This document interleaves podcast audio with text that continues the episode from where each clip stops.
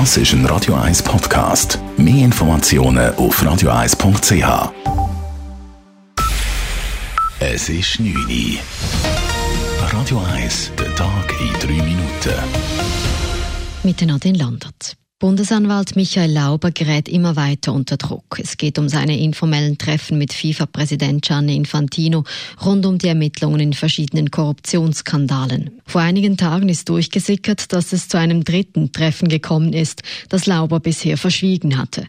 Nun kritisiert die Aufsichtsbehörde der Bundesanwaltschaft Laubers Verhalten.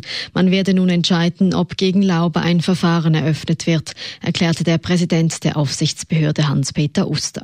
Wir wollen wissen, was wirklich geschehen ist.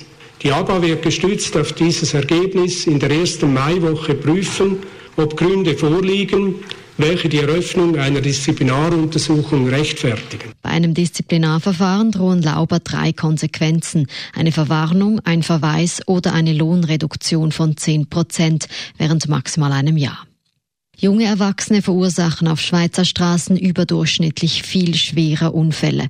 Im Schnitt sterben jedes Jahr 32 Menschen, die zwischen 18 und 24 Jahre alt sind. 450 wurden jedes Jahr schwer verletzt. Das zeigt eine Auswertung der Beratungsstelle für Unfallverhütung BFU. Den Grund für die hohe Unfallzahl sei die fehlende Routine und die Neigung zu riskantem Verhalten bei jungen Erwachsenen. Der französische Präsident Emmanuel Macron hat in einer lang erwarteten Rede eine Steuersenkung versprochen. Unter anderem soll die Einkommenssteuer für die Mittelklasse signifikant sinken.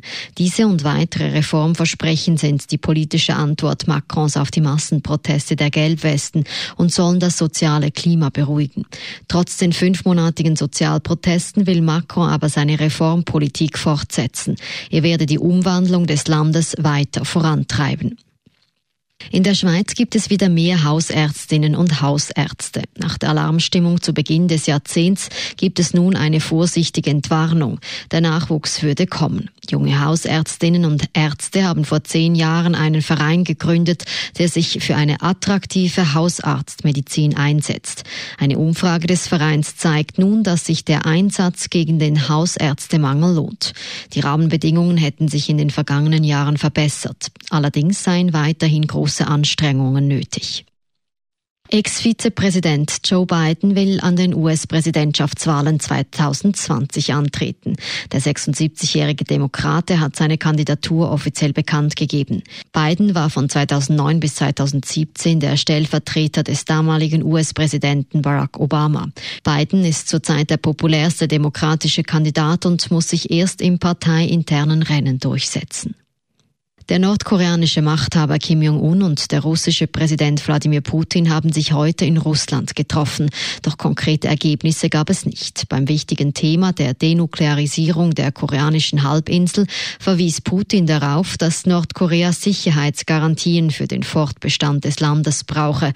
Unter diesen Bedingungen sei Nordkorea bereit zum Dialog mit den USA. Radio 1 Wetter. In der Nacht sind immer mehr Wolken auf. Morgen wird es kühl und nass bei maximal 10 Grad und es bläst ein mäßiger Südwestwind. Auch das Wochenende bleibt grau und immer wieder kommt es regnen. Das war der Tag in drei Minuten.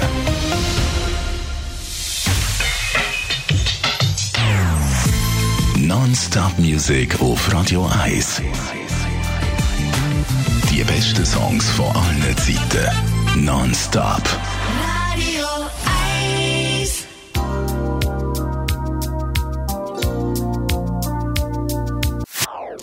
Das ist ein Radio 1 Podcast. Mehr Informationen auf radio1.ch.